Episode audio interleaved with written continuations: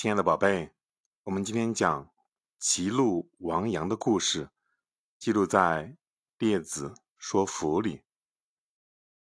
杨竹是战国时著名的思想家。一天，他的邻居不小心丢了一只羊，邻居于是带着全家人一起出去寻找，但是人手还是不够。邻居又跑到杨竹家请他的仆人帮忙。杨竹奇怪地问道。不就是丢了一只羊吗？怎么要那么多人一起找呢？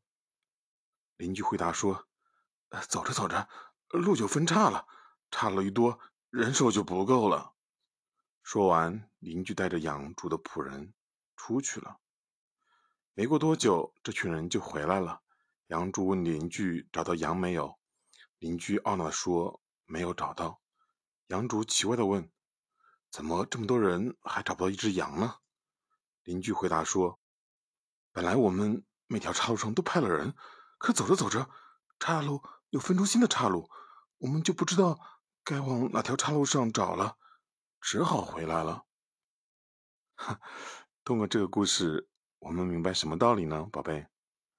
现实生活中，我们也经常遇到像杨竹的邻居一样的麻烦，总是面临很多的选择，这些选择摆在我们面前。正像分叉的小路一样，令人感到茫然。这个时候，我们尤其需要保持冷静的头脑，分析各种选择的利弊，从而做出最佳选择。